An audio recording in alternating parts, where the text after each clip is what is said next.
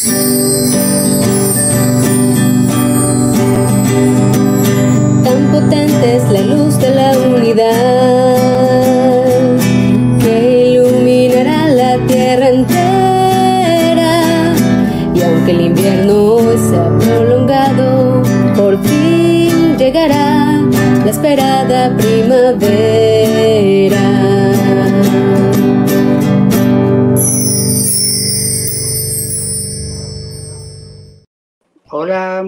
queridos amigos, ¿cómo están ustedes hoy? Ojalá que todos estén bien y hoy tenemos otra vez este gran privilegio de contar con la presencia de nuestra querida amiga Gabriela desde El Salvador que se ha preparado para apoyar, ayudarnos un poco para poder alcanzar esa paz interior que tanto deseamos bueno, muchos ya tienen ese paz interior, pero para los que todavía nos hace falta un poquito, podemos obtenerlo con la guía que nos da Gabriela. Antes de comenzar, me gustaría pedirle a todos los amigos recordar a nuestra amiga Leonor Deli de Colombia en sus oraciones, porque ella hace un gran esfuerzo y nos manda canciones cada semana, pero está mal de salud. Aún así nos mandó una canción para esta semana y pedimos a la bendita belleza que la ayuda pronto a recuperar su salud para que nos pueda deleitar con estas bellas canciones cada semana. Muchas gracias a todos y bienvenida a nuestra querida Gabriela y a Ruji que hoy no está aquí, pero está en la sala, está con nosotros en la sala. Bienvenidas a los dos y gracias Gaby por otra vez atender nuestra llamada de apoyo. Buenas noches amigos, es un placer nuevamente y para esta segunda parte voy a hacer un breve resumen de dos minutos y medio sobre la primera parte. Y si ustedes desean ver más, está en video y también en, los comentarios de la semana pasada compartí el enlace del documento que tiene la recopilación de citas que compartí la semana pasada. Si es de su interés, ahí lo pueden encontrar. Y comenzaba diciendo que a partir del estudio de los escritos sagrados de Bajaola y de la revelación de Bajaola sobre el tema, podemos reconocer que la paz interior es un concepto dinámico y no estático, que requiere esfuerzo permanente porque es una forma de vivir, que el ser humano tiene dos naturalezas, una material y otra espiritual, y que la el aspecto espiritual que proviene del ser humano es el que confiere la paz interior. Los escritos bajáis hablan que el mundo material es como un espejismo, que el sediento se acerca hacia el espejismo en el desierto pensando que va a aliviar la sed, pero cuando llega se da cuenta que es una mera ilusión y ese es el mundo material que en realidad es un espejismo del mundo espiritual. Pero el mundo del espíritu, con sus cualidades espirituales, el cultivo de las prácticas asociadas con el amor, la compasión, la justicia, todos, eh, todas esas características son las que conducen a la alegría del alma, a la paz interior. Y también que la paz interior está muy relacionada con el concepto de la verdadera libertad. Y la verdadera libertad, aunque parece paradójico cómo puede ser que la verdadera libertad sea la sumisión a los mandamientos de Dios, podemos comprender que la sumisión a los mandamientos de Dios nos libera de la esclavitud del mundo material y por tanto ahí encontramos la verdadera libertad y la verdadera libertad es una de las condiciones indispensables del secreto de la paz interior. Y por último, el último componente de la semana pasada era este estado de coherencia en el que lo que sentimos, lo que pensamos, lo que decimos, lo que hacemos esté alineado y que cuando existe esta alineación, esto también nos da paz interior. Cuando decimos una cosa pero hacemos otra, eso suele causarnos un conflicto interno que se aleja muchísimo de la sensación de la paz interior. Pero por eso es un concepto dinámico y no estático, porque es un esfuerzo de vida. Ahora voy a referirme a la guía que tenemos en los escritos sagrados sobre cuáles son aquellas prácticas concretas, específicas, que nos ayudan al crecimiento espiritual. Y el crecimiento espiritual es otra forma de hablar de la verdadera libertad, de la paz interior, eh, de esta felicidad del alma. Y luego, después de referirme a estas prácticas, voy a hablar de cuatro enemigos de la paz interior, aunque deben haber muchos, pero yo voy a hablar de estos cuatro del dolor y sufrimiento causado por las pruebas, del apego a los placeres y pasiones, del sentimiento de culpabilidad por nuestros errores y también de el ego en el campo del servicio. Y para cada uno de estos enemigos de la paz interior he seleccionado una cita y una historia de uno de los primeros creyentes que nos puede ilustrar en una, de una manera concreta que implica luchar y sobreponerse sobre esos desafíos internos para gozar de paz interior.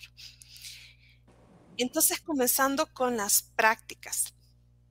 Recomiendo mucho esta carta que es de la Casa Universal de Justicia, fechada el 1 de septiembre de 1983. Y aquí están lo que constituyen requisitos esenciales para nuestro crecimiento espiritual.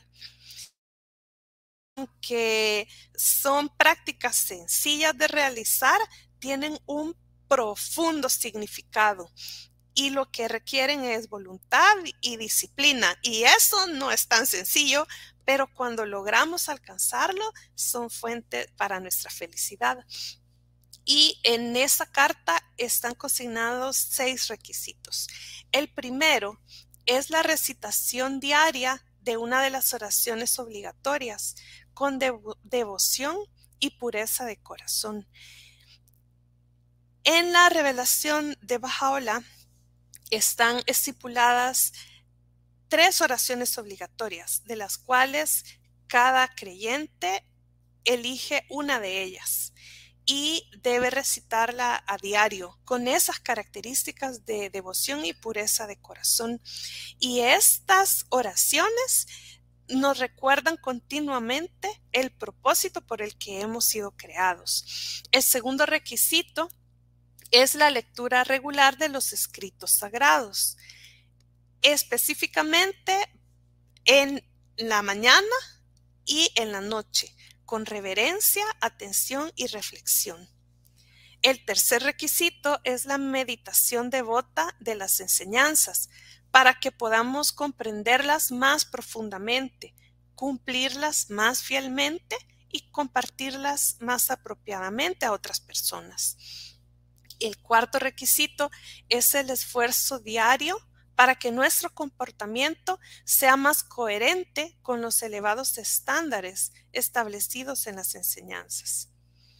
El quinto requisito es el servicio desinteresado en el trabajo de la causa y en la realización de nuestro oficio o profesión.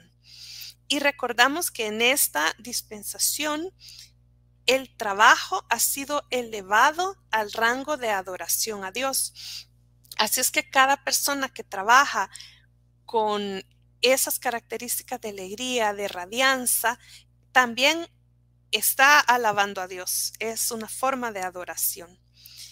Y el sexto eh, elemento que plantea esa carta es la repetición diaria del más grande nombre de Dios, que en árabe se dice Allahu Abha y es una repetición de 95 veces diariamente.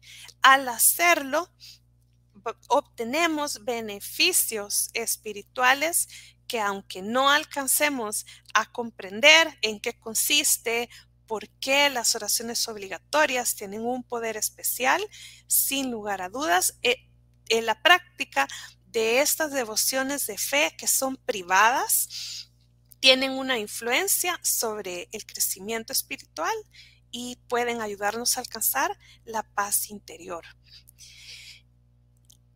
Hay una carta de un mensaje de la Casa Universal de Justicia en Resban de 2010 que tiene una frase que a mí me encanta, donde dice la Casa Universal de Justicia que no hay atajos ni fórmulas.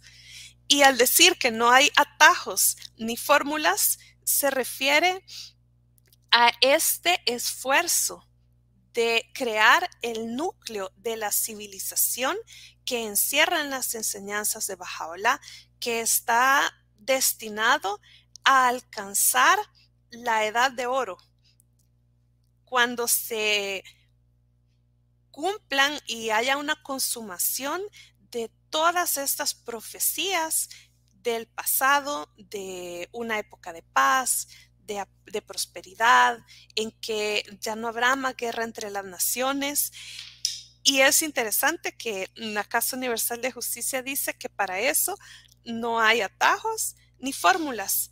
Es una empresa de infinita complejidad y magnitud y que precisará siglos de trabajo de la humanidad para que dé frutos. Pero cada persona que nace en el colectivo humano tiene el compromiso y la bendición de contribuir su propia parte para esa construcción del reino de Dios sobre la tierra. Y esa transformación se hace en esta dinámica dialéctica de la transformación individual y la transformación colectiva. Por tanto, al igual que los dos lados de una misma moneda, no se puede alcanzar una sin la otra.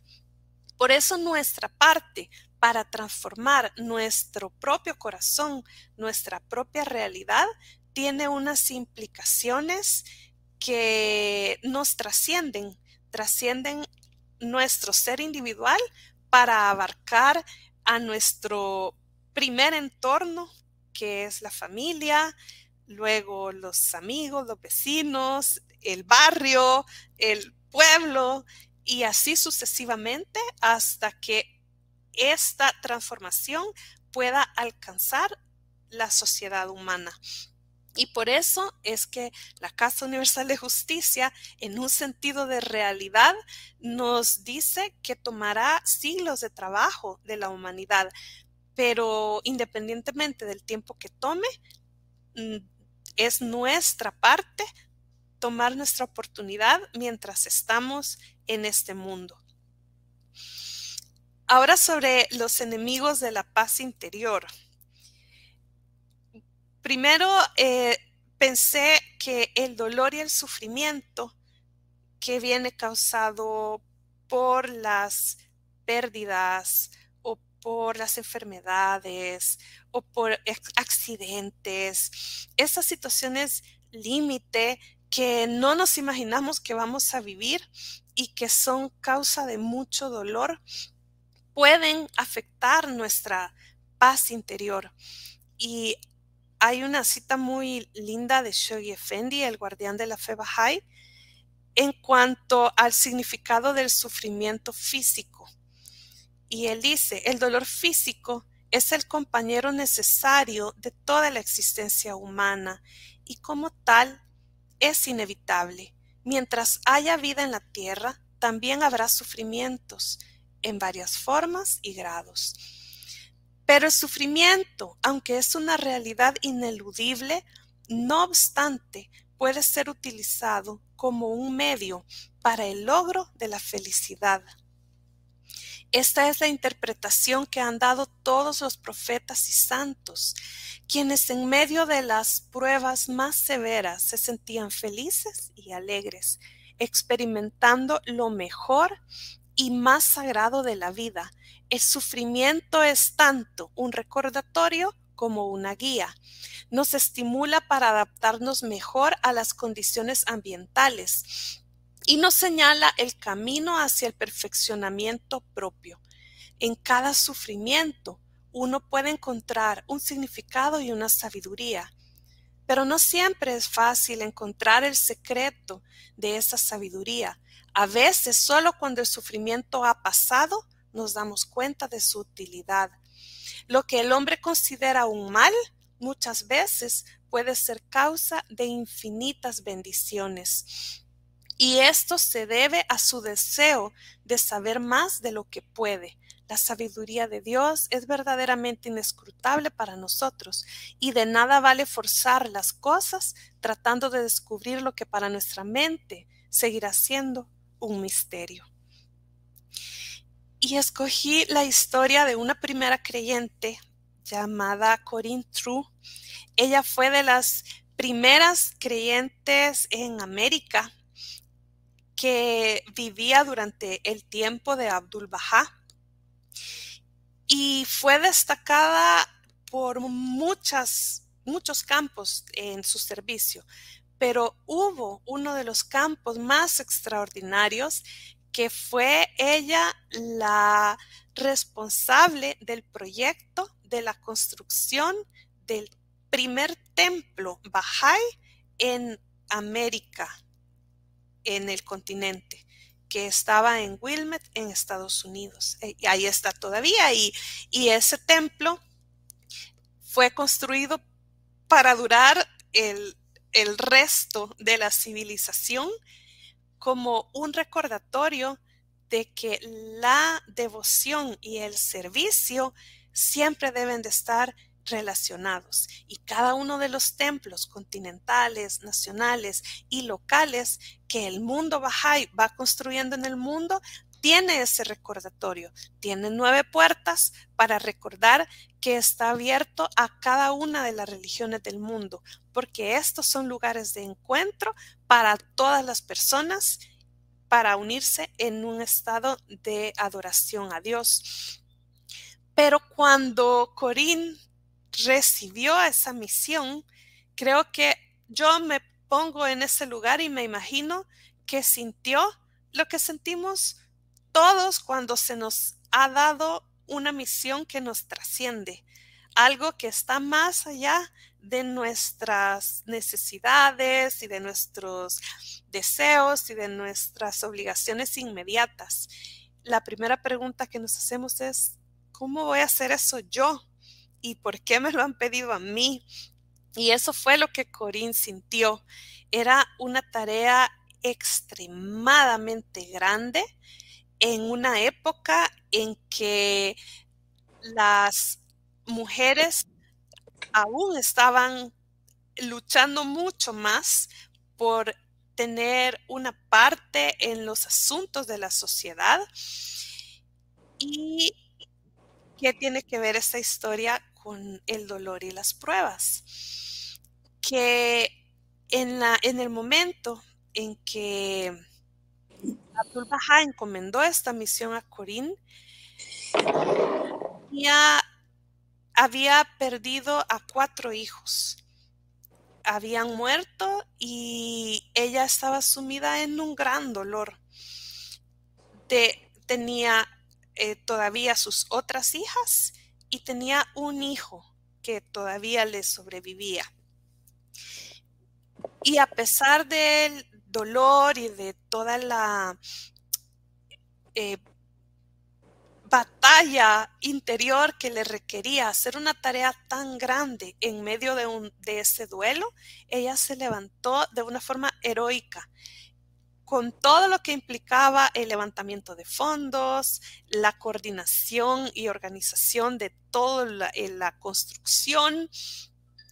Y cuando Abdul Baha estuvo en América e iban a poner la primera piedra para el templo, cuando llegó Abdul Baha para e, ese evento que habían preparado durante varios años, recibió la noticia de que el último hijo de Corín había fallecido en un accidente en un bote en el lago de Michigan y había muerto. Y a raíz del accidente. Y cuando Abdul Baha llegó, la encontró desconsolada por la muerte de su último hijo. Con ella eran cinco hijos que habían muerto. Y es muy conmovedor que Abdul Baha se acercó a Corín y le dijo, yo entiendo tu dolor, porque yo también perdí cinco hijos. Y le contó esta parte que sabemos de la historia de la vida de Abdul Baha. La semana pasada recordamos algunos de los eventos extraordinarios de su vida y de su sufrimiento que comenzó con el exilio cuando tan solo tenía ocho años. Entró a la prisión de Aka cuando era un adolescente y fue liberado por un crimen que no había cometido, el crimen de reconocer la verdad de su padre, fue liberado 40 años después. Y en todo este proceso de consecutivos exilios y encarcelamientos, él perdió cinco hijos que, que murieron debido a las condiciones inhóspitas en las que se vieron obligados a vivir por los sucesivos destierros y encarcelamientos.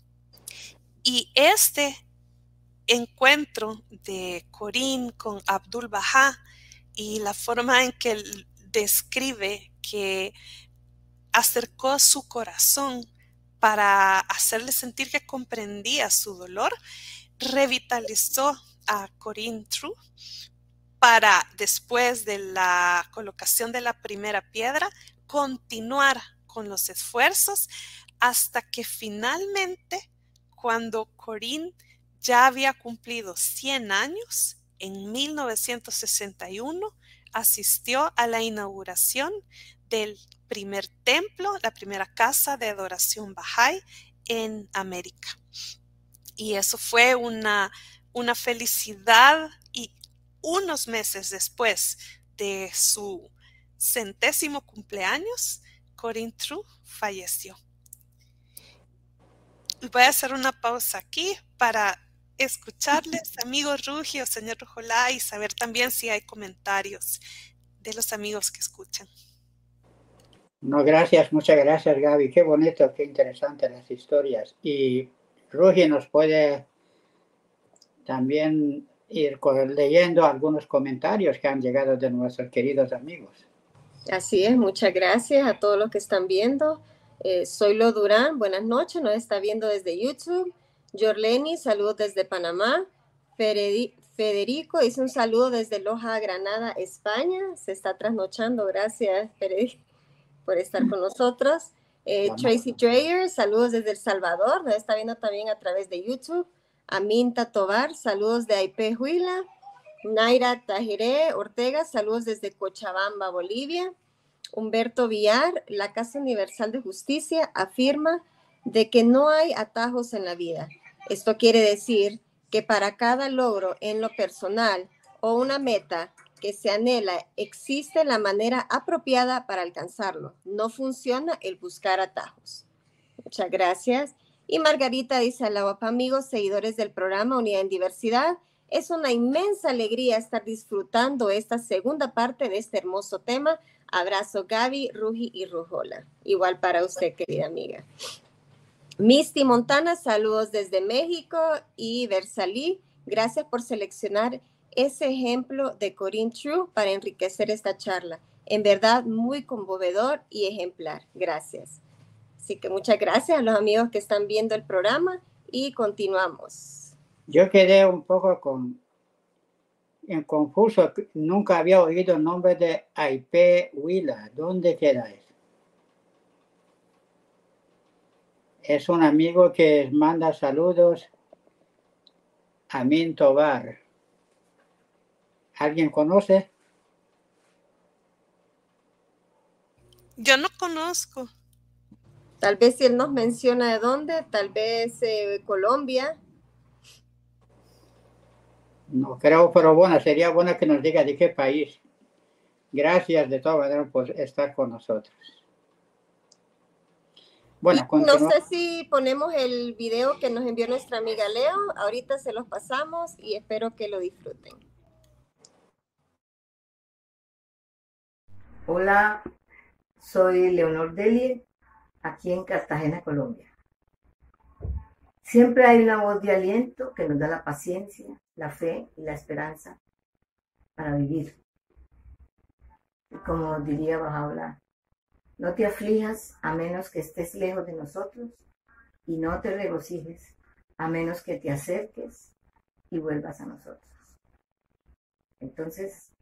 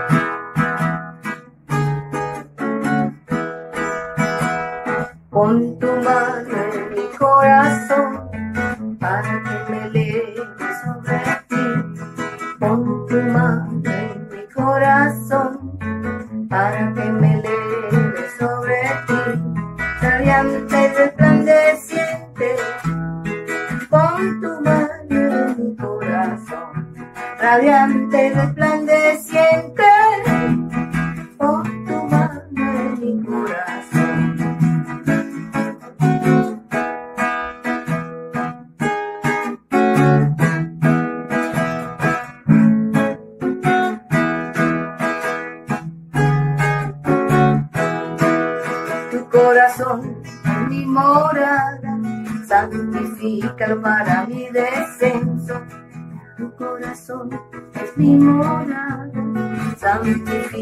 para mi descenso, espíritu el lugar de mi revelación, purifícalo para mí, espíritu el lugar de mi revelación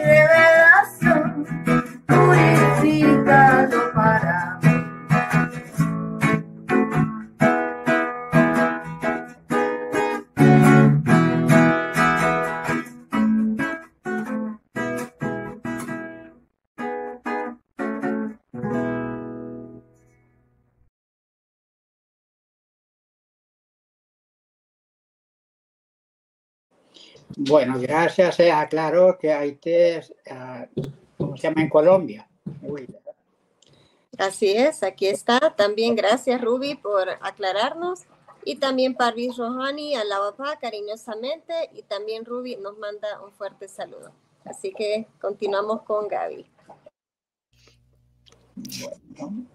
La siguiente historia está relatada por Abdul Baha en el libro que se llama A los que fueron fieles. Este libro es una recopilación de historias de los primeros creyentes que Abdul Baha distinguió con su pluma por sus servicios extraordinarios que hicieron eh, en la causa o sus sacrificios. Entonces escogí esta historia que me parece que está tan oportuna cuando reflexionamos sobre los placeres y las pasiones y cómo esto puede convertir nuestra vida en una batalla nuestro corazón en un campo de batalla y esta frase que se suele decir de que el corazón y el cerebro están en perfecto, en, permanente conflicto, eh, a mí me parece que en realidad el cerebro y el corazón no tienen conflicto. Lo que tiene conflicto es el ego, cuando tenemos que decidirnos por dejar, por sacrificar un apego hacia un placer o una pasión. Y la historia de este primer creyente que se llamaba Abdullah Baghdadi nos ilustra esa capacidad de sacrificio.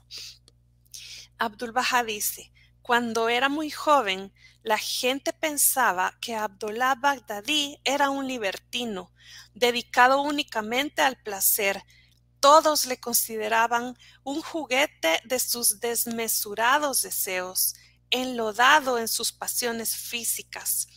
pero en el momento en que se convirtió en creyente, fue extasiado por las suaves fragancias de Dios y transformado en una nueva creación. Se encontró a sí mismo en un extraño arrobamiento, completamente cambiado. Había sido del mundo, ahora era del cielo. Había vivido de la carne, ahora vivía del espíritu. Había caminado en la oscuridad, ahora caminaba en la luz había sido esclavo de sus sentidos, ahora era esclavo de Dios. Había sido arcilla y barro anteriormente, ahora era una perla de gran precio, antes una piedra sin colorido ni lustre, ahora un brillante rubí. Incluso entre los que no eran creyentes, el cambio provocó el asombro de la gente. Querían saber qué podía haberle causado ese efecto a este joven. ¿Cómo había ocurrido que de repente estuviera desapegado del mundo, anhelante y devoto? Estaba enviciado, corrompido, decían. Hoy es abstemio y casto. Estaba hundido en sus apetitos, pero ahora es el alma de la pureza y vive con rectitud. Ha dejado el mundo tras de sí, ha puesto fin al festín, despedido a los convidados y recogido el mantel del banquete. Su mente está absorbida por el amor.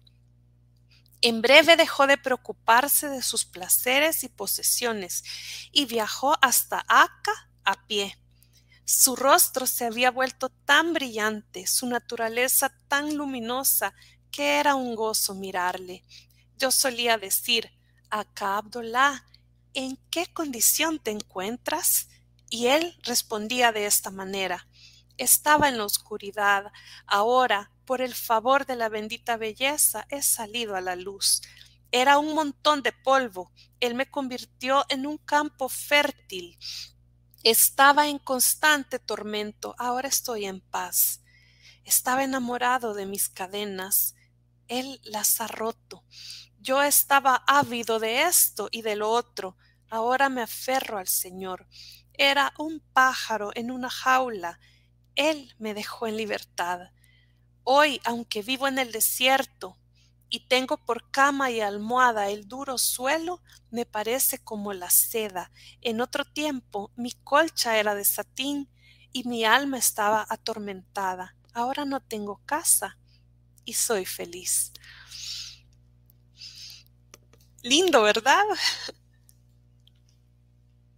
Excelente. Y, y, sucede en el diario, en en el mundo hay tanta gente así que, que está de alguna manera y encuentra a Dios, conoce las enseñanzas y tiene un cambio. Es increíble cómo la palabra sagrada puede cambiar un corazón.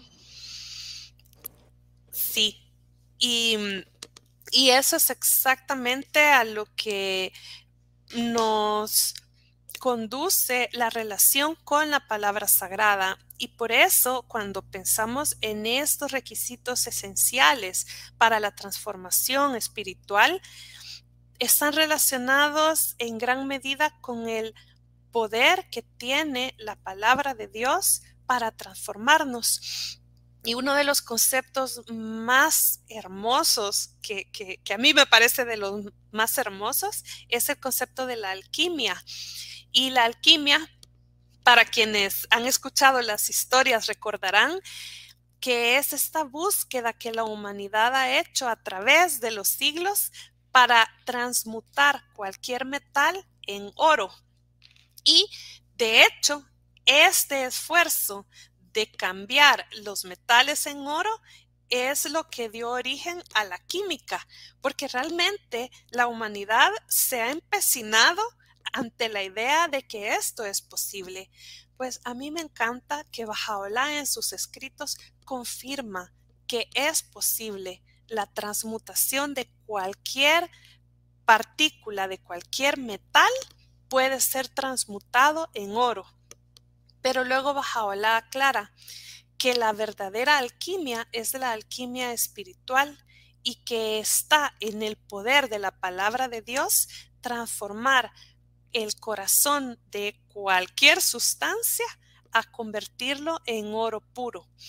Y esto puede ser a través de la oración, de la lectura de los escritos, de la meditación en las palabras sagradas. Y Bajaola dice que aunque al principio permanezcamos inconscientes de su efecto, tarde o temprano debe ejercer influencia sobre nuestra alma, tanto sobre el alma de quien recita las oraciones como si oramos por otras personas para solicitar, suplicar esa gracia y esa misericordia a Dios. Y otra de las citas que elegí para este tema sobre superando los desafíos morales es una frase de la Casa Universal de Justicia, donde dice que el primer paso es admitir lo frágil del poder humano y reconocer la absoluta necesidad de aceptar aquello que ha revelado la manifestación de Dios para nuestra educación y bienestar esencial. Luego en otra carta que también está dirigida a un creyente, dice que todo creyente debe recordar que una característica esencial de este mundo físico es que siempre enfrentamos pruebas, dificultades, privaciones y sufrimientos, y que por medio su superación logramos nuestro desarrollo moral y espiritual, que debemos tratar de realizar en el futuro lo que no pudimos hacer en el pasado, que ese es el modo mediante el cual Dios prueba a sus siervos y debemos considerar cada fracaso o debilidad como una oportunidad para intentar otra vez y adquirir una conciencia más completa de la voluntad divina y su propósito. Y esta cita mm, me sirve de introducción para contarles la siguiente historia, que es de un creyente llamado Howard Colby Ives. Y es bien a mí me pareció muy, muy simpática la, forma en que él describe. Les recomiendo mucho el libro que él escribió. Se llama Portales a la Libertad. Y el nombre del libro tiene mucho sentido con esta historia. Y él cuenta que Abdul Baha tenía una técnica divina para ayudar a la transformación. Y cuenta que en el verano en que Abdul Baha estuvo eh, de visita en, América, eh, estaba en el estado de Nueva York, él, eh, Howard, no estaba bien de salud y había tenido una recaída por una enfermedad que había tenido un año atrás que incluso le había llevado a una operación seria. Y debido a su estado de salud, empezó a considerar la posibilidad de dejar de fumar y este hábito él lo había tenido toda su vida adulta. A lo largo de su vida, él se había sentido muy orgulloso que cada vez que él quería dejar de fumar, simplemente dejaba de fumar y se sentía muy orgulloso de su fuerza de voluntad. Ese verano se dio cuenta con sorpresa y también con disgusto que no tenía la fuerza de voluntad para dejar de fumar. Después de dos o tres días se ponía mal de los nervios y el deseo de fumar era intolerable. Llegó a un punto en que se sentía que, ya no podía con esto y se sentía súper mal porque no quería fumar, aunque el cigarrillo no está prohibido en las enseñanzas bajáis, hay una tabla de Abdul Baha donde desaconseja adquirir este hábito para mantenerse libre de vicios y para mantenerse con, siempre con un eh, aroma adecuado y no oler a tabaco y, y todas las consecuencias para la salud que puede traer este hábito. Como Howard había leído esa tabla, se sentía sumamente comprometido a dejar de fumar y pensó, voy a pedirle consejo a Abdul Baha y no me cabe duda que él me va a decir cómo vencer esa costumbre. Entonces llegó y le consultó. Howard estaba seguro que Abdul Baha lo iba a regañar, que le iba a decir que tuviera fuerza de voluntad, que se iba a extender explicándole sobre lo nocivo y desagradable que era el tabaco, pero dice que al escucharle, Howard se sintió como que era un niño haciéndole una confesión a su madre. Y después de haber dicho unas pocas palabras, se quedó callado y no supo qué más decir. Pero que en ese momento sintió el amor comprensivo de Abdul Baha que lo envolvía. Después de un momento le preguntó y cuánto, cuánto fumaba. Y él le respondió. Entonces Abdul Baha le dijo que no creía que le iba a hacer daño, que en el oriente hay hombres que fuman constantemente, que saturan su cabello, sus barbas y su ropa con el olor a cigarro porque lo hacen todo el tiempo, pero que él observaba que eso no ocurría con Howard es, creo que es valioso el dato de saber que Howard era un ministro eh, de una iglesia unitaria. Y le dijo que con la edad que él tenía, que ya que había tenido ese hábito toda la vida, que no se preocupara por eso. Y con una sonrisa y suave mirada, dice que sintió como que le estaba contando una broma divina y se sintió sorprendido porque no era para nada lo que esperaba. Esperaba una gran disertación y un sermón o también esperaba que apelara a su fuerza de voluntad. Pero lo que le causó mayor impacto es que le hizo, Abdul Baha le hizo ver que uno es libre de decidir.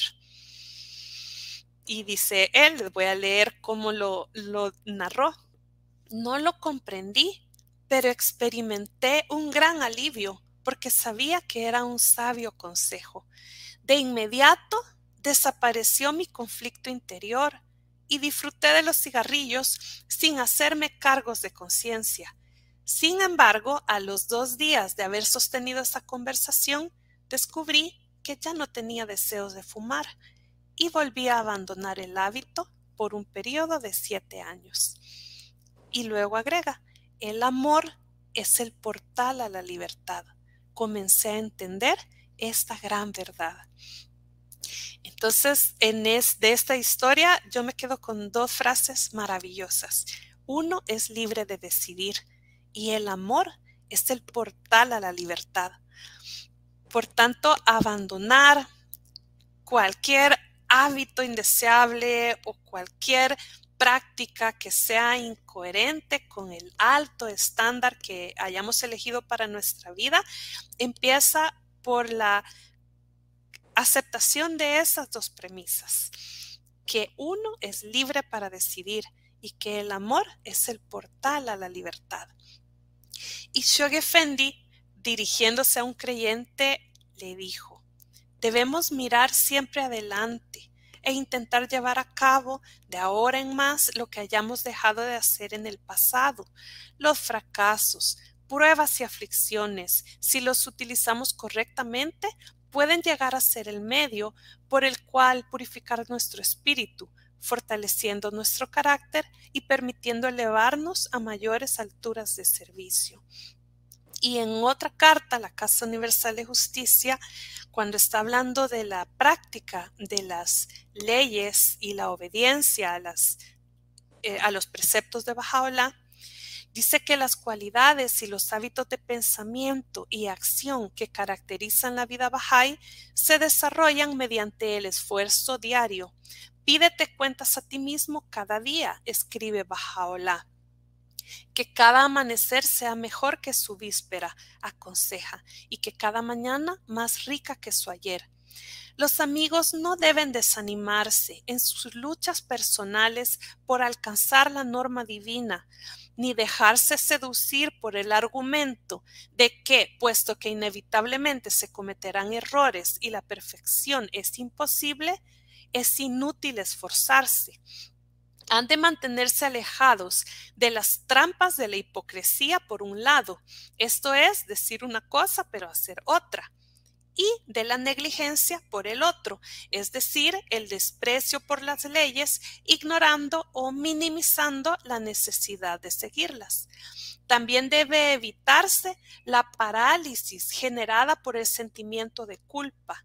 De hecho, la preocupación por una falla moral particular puede hacer a veces que sea más difícil superarla.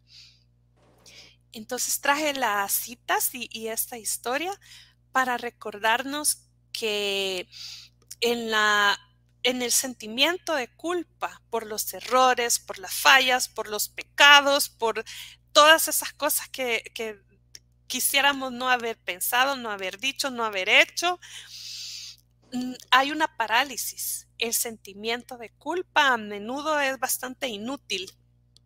El arrepentimiento no lo es.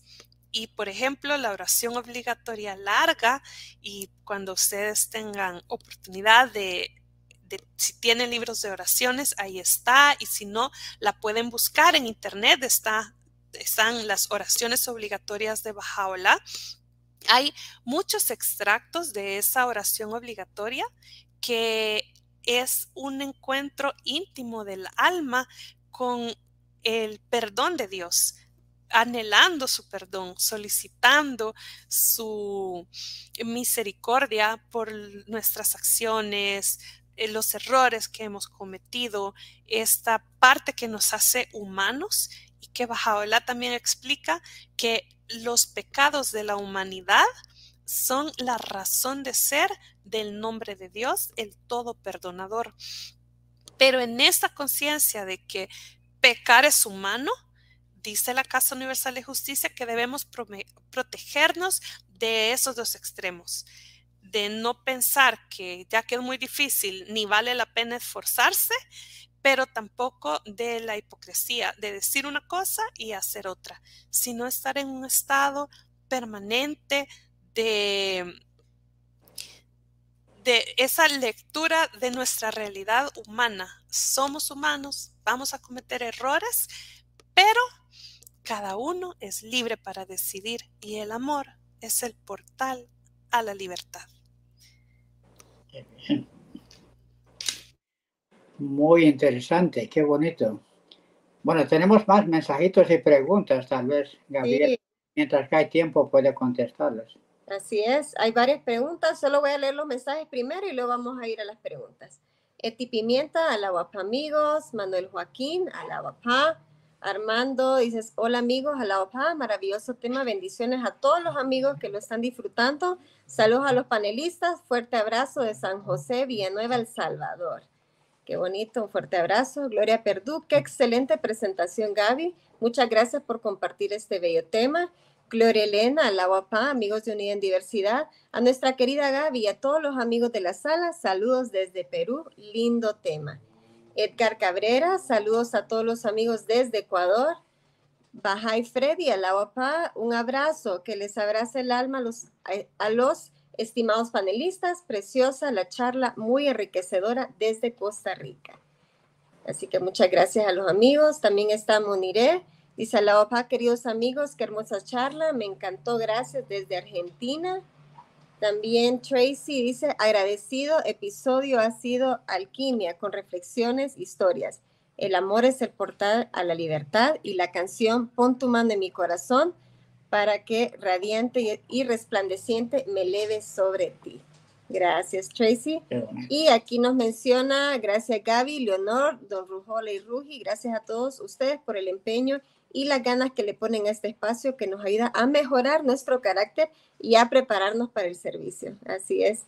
Eh, Tracy, gracias por compartir estas eh, reflexiones. Y también tenemos una pregunta de nuestro amigo Daniel Joaquín. Bueno, eh, por cierto, son dos. Vamos a leer la primera. Alá queridos amigos de Unidad en Diversidad, cordiales saludos A la querida amiga Gabriela, excelente y trascendental segunda parte del tema. Muy de acuerdo. El secreto de la paz interior. Felicitaciones. ¿Cómo superar las dificultades y pruebas en el devoto servicio de la enseñanza que nos causan los amigos? Muchas gracias y ha bajado la paz. ¡Ay, qué bonita pregunta! Eh, me encanta esa pregunta porque yo creo que es de esas preguntas de aprendizaje permanente y hay una historia para eso. Y, y esa historia es de una querida creyente que se llamaba Grace Roberts.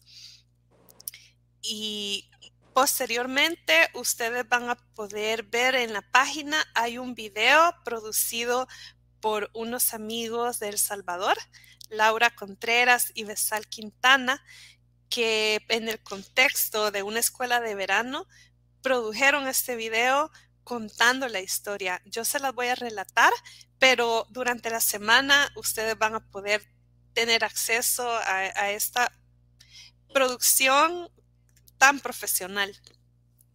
Y esta historia eh, comienza cuando Abdul Baha llegó a Estados Unidos. Si ustedes eh, leen un poco sobre la historia, se enterarán que los, el primer contacto de los Bahá'ís de América con Abdul Baha comenzó con los peregrinos viajando a la ciudad prisión de Acá, lo cual era extraordinario porque era una época en que viajaban en barco, en las condiciones más incómodas, peligrosas. Además, iban a una cárcel, lo que también e, es, no eran unas vacaciones o un turismo. Ahora, quienes tenemos la oportunidad de hacer el peregrinaje Bahá'í y vamos a la ciudad prisión de Aca y entramos en la celda, ahora todo está adecuado como una ciudad turística. Pero en esa época realmente era una prisión nauseabunda y los primeros creyentes que aceptaron la fe en Europa y Estados Unidos comenzaron a viajar para conocer a, Abdul Baha, quien estaba todavía en la prisión. Pero llegó el momento en que Abdul Baha fue liberado cuando el tirano que había sido responsable de su encarcelamiento en cadena perpetua fue depuesto por cambios políticos que se dieron. Entonces, todos los prisioneros quedaron liberados, entre ellos los prisioneros bajáis. Y lo primero que hizo Abdul Bahá fue organizar su viaje para ir a Estados Unidos a conocer a todos los bajáis en este continente y también en Europa. En esas visitas parte de los esfuerzos que hicieron los amigos que recibieron la visita fue preparar las condiciones para recibir a Abdul Baha. Lua Getzinger, que era una de las primeras creyentes, también con historias extraordinarias por compartir, se encargó de preparar todas las condiciones la casa, la alimentación, en el estado, en el primer estado donde llegó Abdul Baha. Pero posteriormente él iba a viajar, iba a trasladarse a San Francisco. Y Grace Roberts, quien era amiga de Lua Getzinger, quería participar de ese servicio. Se acercó a Abdul Baha y le pidió que le permitiera viajar hacia el otro estado para preparar la casa donde iba a estar, esa casa que recibía a tantísimas personas de día y de noche. Y Abdul Baha le preguntó, ¿quieres servirme a mí? Y Grace le dijo, sí. Y Abdul Baha le preguntó por segunda vez, ¿quieres servirme a mí? Y Grace le dijo, sí, eso es lo que quiero. Y con su sorpresa, Abdul Baha le preguntó por tercera vez, ¿quieres servirme a mí? Y Grace Roberts le dijo, sí, con todo mi corazón. Y así Abdul Baha aceptó que viajara con Lua a preparar las condiciones. Y eso hicieron. Se trasladaron. Eh, recordemos que la distancia, los medios de transporte en esa época tenían sus dificultades, pero llegaron, encontraron la casa, se ocuparon de todo lo que requería recibir a Abdul Baha y todos los visitantes que iban a estar ahí. Y el día que Abdul Baha llegaba, ellas estaban listas en la puerta. Abdul Baha entró, saludó a todos e ignoró a Grace. Y ella, como lo cuenta en primera persona, dice, ¿será que Abdul Baha no me reconoció? ¿Será que no se acuerda de mí? Con ese amor que conocemos que Abdul Baha tenía para todos, se acercó a cada uno menos a ella. Y así comenzó un periodo de servicio y de pruebas, porque Abdul Baha parecía tener ojos y abrazos para todos, pero para ella no. Cuando quería decirle algo a Grace, se refería a Lua y a través de Lua le daba los mensajes de lo que Grace debía hacer. Cuando Grace estaba cansadísima y finalmente iba a descansar, Lua llegaba y le daba nuevas encomiendas, nuevo trabajo.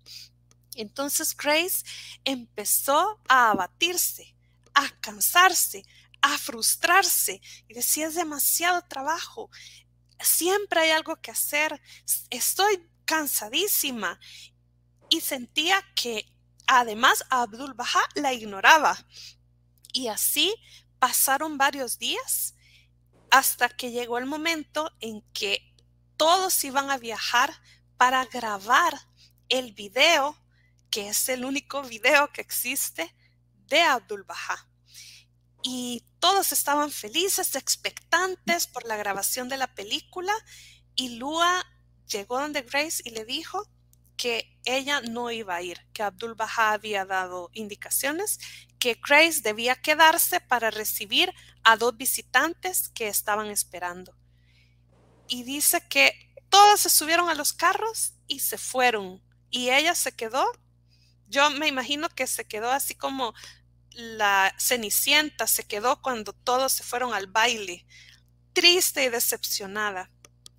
Y en esa gran tristeza, dice, pensó, bueno, aunque sea, voy a hacer el servicio que es el consuelo de mi corazón, que todos los días se recogía un ramo de rosas y se llevaban a la habitación de Abdul Baha. Recogió las rosas y cuando quiso entrar a la habitación, la habitación que siempre estaba abierta de par en par estaba cerrada con llave. Y Grace no soportó y se cayó en el, en el piso al lado de la puerta con las rosas tiradas a su alrededor y lloró y lloró y lloró, desahogando la pena que había cargado en su corazón todos esos días. Cuando se calmó, recogió las rosas, las puso aparte, bajó a la cocina, buscó algo de comer y en esa casa donde alimentaban a decenas de personas a diario, no había nada, nada de comer. Solo encontró un huevo y un pedacito de pan, que era el pan de Abdul Baha. Cocinó el huevo y el huevo le explotó en la cara. Todo parecía estar configurado para hacer la experiencia más lamentable para el alma de Grace. Y se sentó, tomó ese pedacito de pan que era horneado por un creyente que viajó con solicitó permiso para viajar con Abdul Baha solo para hornear el pan que él comía a diario. Y empezó a comer pedacito por pedacito. Y a medida que lo comía, se dio cuenta, estoy comiendo el pan de Abdul Baha. Y algo dentro de ella se galvanizó y se dio cuenta que todo ese sufrimiento tenía un objetivo. Cuando todos regresaron a la casa, se acercó Lua y le dijo, tengo un mensaje de Abdul Baha. Él quiere que tú sepas que él sabe que has llorado. E inmediatamente Abdul Baha apareció y, y, la consoló, consoló su corazón y, y le, ella pudo comprender que el servicio también implica pruebas, que también implica incomodidades y que en todas esas reflexiones ella se hizo la pregunta eh, en su cabeza, Grace, ¿estás tan feliz cuando pones las flores en la mesa de Abdul Baha como cuando lavas los tarros de basura? Y entonces ella, ella comprendió en ese momento que transitar el sendero del servicio implicaba rosas y espinas y que eso también es parte de la vida, es parte de servir, es parte del crecimiento espiritual y que crecemos no solo de manera individual, sino que en forma colectiva. Y por tanto, estas pruebas que muchas veces vienen de unos para los otros, para nosotros mismos, también esas pruebas son un medio para ver en los amigos ese espejo que nos refleja toda la bondad con que Dios creó cada alma y ver lo mejor en cada uno y dónde cada uno de nosotros falla para poder mejorar. Y lo último que voy a leer es esta, eh, este pequeño extracto de una tabla de Abdul Baha cuando alguien le preguntó por qué los santos eran santos y él respondió porque ellos estaban radiantes cuando era difícil estar radiante, paciente cuando era difícil ser paciente, y porque ellos continuaron cuando querían parar y guardaron silencio cuando querían hablar, y fueron armoniosos cuando querían ser discordantes. Amaron en vez de odiar, escucharon en vez de solo hablar, dieron en vez de recibir o exigir, perdonaron en vez de juzgar o vengar, alabaron en vez de criticar, ayudaron en vez de ser indiferentes, rezaron sin dudar, agradecieron al Señor y no solo le pidieron quejándose, unen en vez de dividir o huir, dan esperanzas y no solo consejos, abrazan en vez de alejarse, son humildes y no orgullosos, simples y sencillos, y no complicados o difíciles. Son como niños inocentes y no dominantes, mandones o eruditos. Son seguidores, no líderes, y devuelven bien por mal. Esto era todo, absolutamente simple, y así será siempre. Gracias, gracias. Deja que no se pueda hablar más. Me aflojó la nariz, gracias Gaby. No, pero estaba muy bella la historia, muchas gracias. Y es, una, eh, es de reflexionar, ¿verdad? Que a veces queremos servir y pensar que no va a suceder nada, todo va a ser color de rosa, pero los sufrimientos y los obstáculos son los que nos ayudan. Bueno, voy a dejar de hablar. Entonces vamos a leer los mensajes y muchas gracias a los amigos por estar viendo el programa. Eh, hay otro otra preguntita de Daniel, pero vamos a leer algunos mensajitos de los amigos antes. Eh, Badiviar, saludos desde Manaví, Ecuador. Jamie dice muy buenas noches, queridos amigos, cordial saludo. Eh, Jackson Benítez nos manda muchos saludos también. Dina Vélez, los amo, lindo programa eh, Roya Hadezadeh, Alawapá, queridos amigos, saludos desde Newport Beach, California. Humberto Villar, qué bella historia la, eh, contada por Gaby. Muchas gracias desde Lima, Perú, a todos los responsables de este exitoso programa de cada viernes. Muchísimas gracias. Bersalí dice, qué inspirador, qué hermoso. Araceli Guifarro, qué lindo programa. Muchas gracias a todos. Muy conmovedoras las historias y las citas. Y Norma Morales, qué belleza de historias. Un abrazo para los tres presentadores. Es un privilegio escucharles. Bueno, es un privilegio para nosotros tener a todos ustedes aquí con nosotros en este programa Unidad en Diversidad. Y también antes, pues la pregunta de nuestro amigo Daniel, existe aún en la creencia popular que la espiritualidad es felicidad, pero sin sufrimientos, ni pruebas, ni dificultades. Sin embargo, los escritos bajáis afirman que únicamente sufriendo y pasando pruebas en el servicio a Dios podemos lograr la felicidad y la paz interior. ¿Qué piensa de esta paradoja? Gratitud. Hmm. También quiero eh, traer un concepto que los escritos bajáis explican y es que el sufrimiento en el sentido de que van a haber accidentes, enfermedades, la muerte parte de la vida, todos nos vamos a morir y todos los que amamos se van a morir. Eso es parte de la vida porque en este mundo contingente esa, esa es la realidad y el sufrimiento viene del ego, porque, por ejemplo, la ilusión de la separación viene del ego. En realidad, quien se va al mundo espiritual trasciende y en el mundo espiritual nos vamos a volver a encontrar.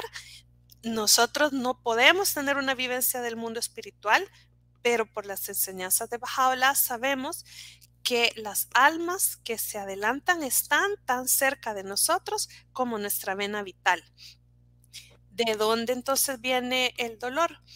Viene de nuestros propios egos que nos apegan a la presencia, nos apegan a que la realidad sea como nosotros queremos que sea y no como la realidad es. Y en esa resistencia también encontramos el dolor. Pero por otro lado, también se puede aprender sin dolor.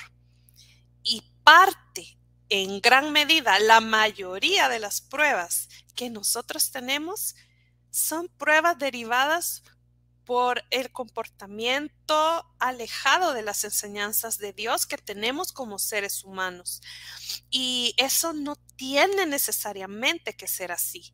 Nosotros elegimos eso. Y esta verdad está claramente caracterizada en el concepto de la paz mayor y la paz menor. La paz mayor es este momento en que será establecido el reino de Dios sobre la tierra. Y cuando Bajaola estaba prisionero en la ciudad prisión de Acá, en su último exilio, él escribió una serie de tablas a todos los líderes de su época, reyes, reinas, al papa, presidentes, donde les dio el mensaje de la revelación de Dios para esta época. Uno a uno despreciaron el mensaje o se burlaron o lo ignoraron y tan solo la reina Victoria dijo, si esto es de Dios, progresará. Y a, medida de que cada uno de estos líderes de su época rechazaron o ignoraron su mensaje, entonces Bajaola dijo que si cada uno de ellos hubiera aceptado, se hubiera podido instalar en aquel momento estamos hablando de finales de 1800, la paz mayor. Pero ya que cada de uno de ellos rechazó, entonces dijo, aferraos a la paz menor. Y por esa razón es que ahora nos toca a nosotros, a los más sencillos, a los más humildes, a los que no somos ni millonarios, ni, ni los más inteligentes del mundo, ni los más poderosos del mundo, nos toca la tarea de edificar el reino de Dios sobre la tierra a través de enseñar a los demás que hay un nuevo mensaje, que su propósito es la transformación individual y la transformación del colectivo humano hasta alcanzar el cumplimiento de esas profecías.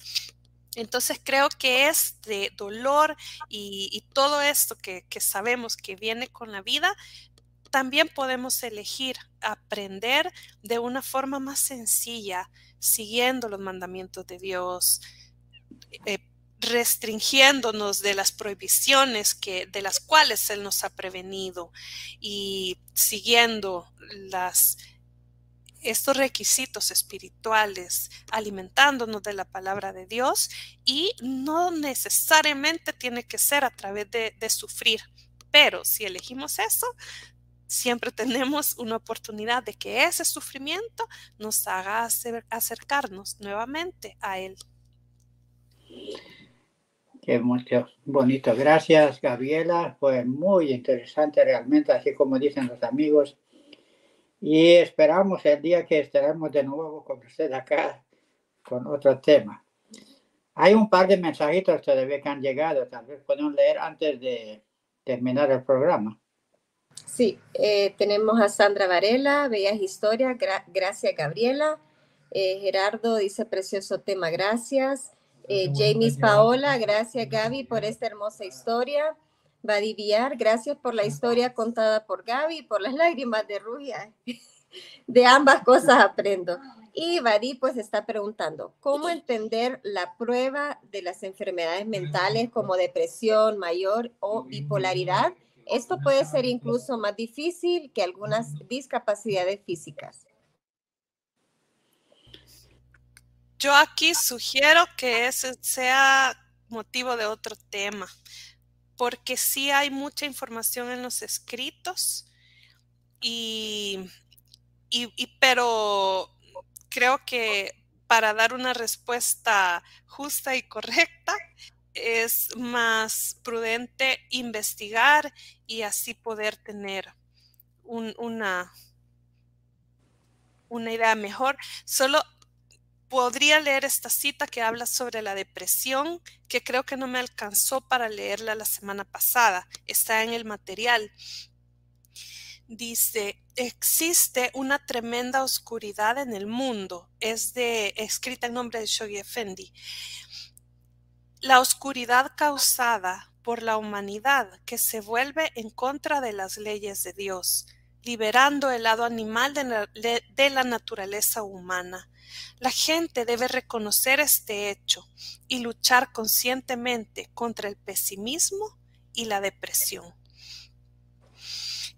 Entonces dejo aquí esta idea, pero me parece que podría ser causa de mayor investigación y una nueva conversación.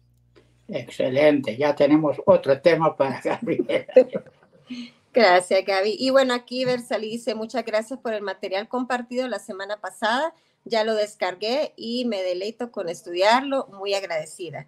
Y bueno, también para mencionarles que vamos a subir el video que Gaby estaba mencionando a las redes sociales, eh, gracias a nuestros amigos Laura y Besal, que son del Salvador, que hicieron esta producción muy, muy, muy bonita. Vale la pena ver todo el video, así se los recomendamos. Así que muchas gracias. No sé si tiene algunas últimas palabras, Gaby, para despedirnos solo agradecerles otra vez y, aprendemos todos juntos y, y, seguramente el campo de servicio nos va a dar nuevas oportunidades para que estos conceptos los llevemos a la acción. Muchas gracias. Gracias, Gabriel. Y hablando de campo de servicio, hemos pedido a los amigos que compartan con nosotros lo que hacen en sus comunidades para que podamos compartir a través de este programa con los amigos que a veces necesitan tener algunos ejemplos de servicio para poder levantarse también a servir a sus comunidades. Entonces, si usted tiene algunas historias bonitas para contar, por favor, mándelos a nosotros, sea por video, audio o escrito, como sea, y vamos a tratar de darles publicidad para los amigos que quizás tienen dificultad de buscar forma de ayudar a la construcción de comunidad. Muchas gracias, Gabriela, y bueno, parece que nos vamos a ver pronto, si Dios quiere. Nos vemos, un abrazo a todos. Adiós. El próximo viernes, si Dios lo permite.